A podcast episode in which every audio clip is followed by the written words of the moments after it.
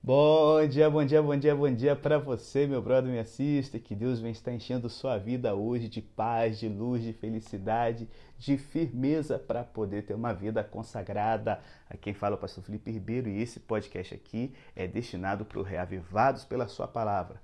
Lê o capítulo de hoje. Quer compreender mais? Vamos embora, vem comigo. Deus vai revelar aqui segredos aqui para fazer a sua vida uma vida vencedora pelo poder de Jesus Cristo. E no livro do profeta mais sofrido da Bíblia, estamos aqui no capítulo 16 de Jeremias e o nosso tema vai ser o seguinte: diferentes.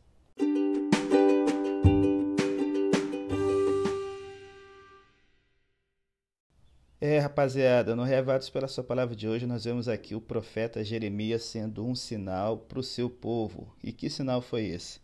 Ele foi proibido de viver uma vida humana normal.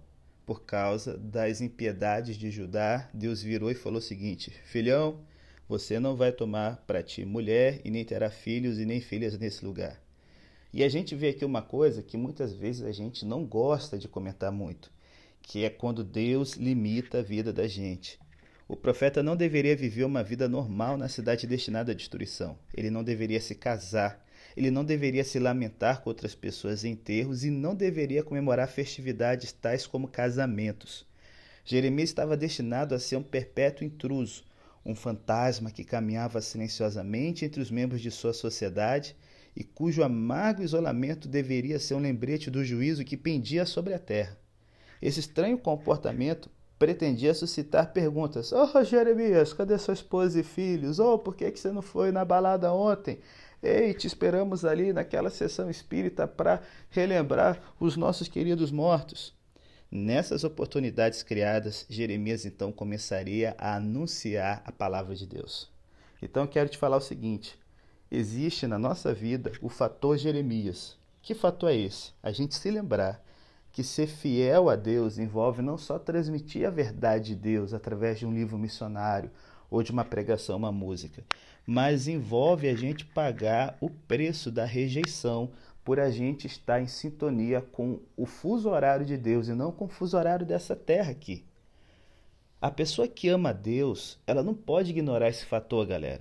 Se a gente viver segundo a vontade de Deus e não segundo a nossa, e nem segundo o mundo que a gente vive, a gente vai conhecer a solidão por ser um estranho no ninho. E eu não estou falando só no dia do batismo ou uma ocasião ou outra na nossa vida, mas diariamente vamos ter que dizer não para aquilo que esse mundo valoriza. Por quê?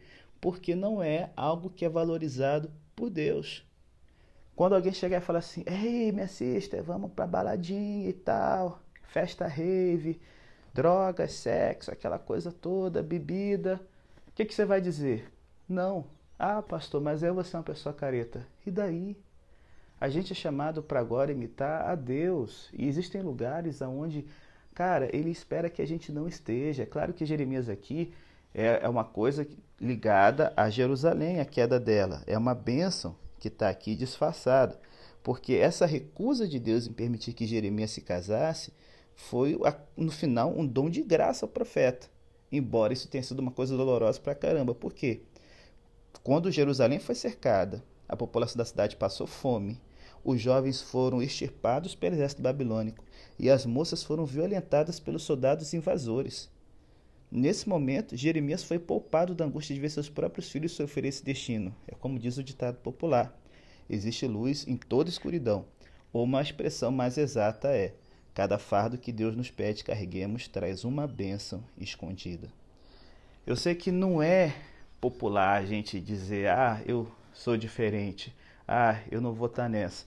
Mas se você não entender que na sua vida aquele que teme a Deus, ele quer agradar somente a Deus, embora a gente possa parecer um fracasso social aos olhos da galera desse mundo, a gente vai ser um sucesso aos olhos de quem realmente importa, que é Deus. Entenda.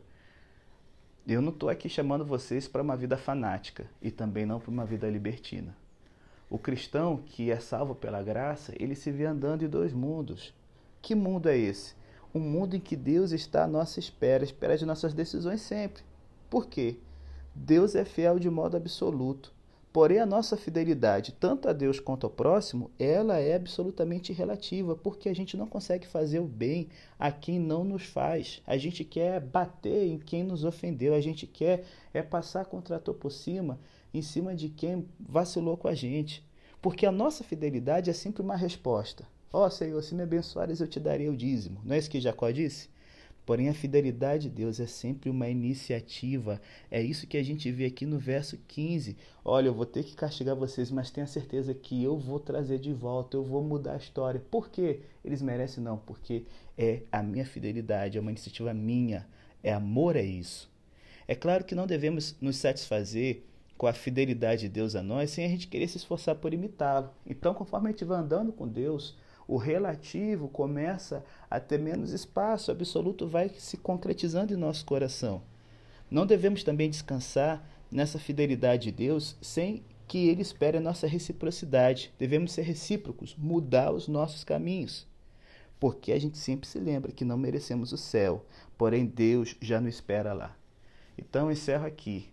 Existe um custo do discipulado. Não é toda festa que você vai, não é toda crença que você vai defender, não é toda ideia da ideologia que você, né, às vezes concorda, esquerda ou direita, não é tudo isso que você vai abraçar. Você vai ter que saber dizer não. Mas relaxa, seja fiel, que Deus prometeu estar com você em cada momento da sua vida. Partiu ser diferente? Vambora? Que Deus te abençoe e até amanhã, se Deus quiser.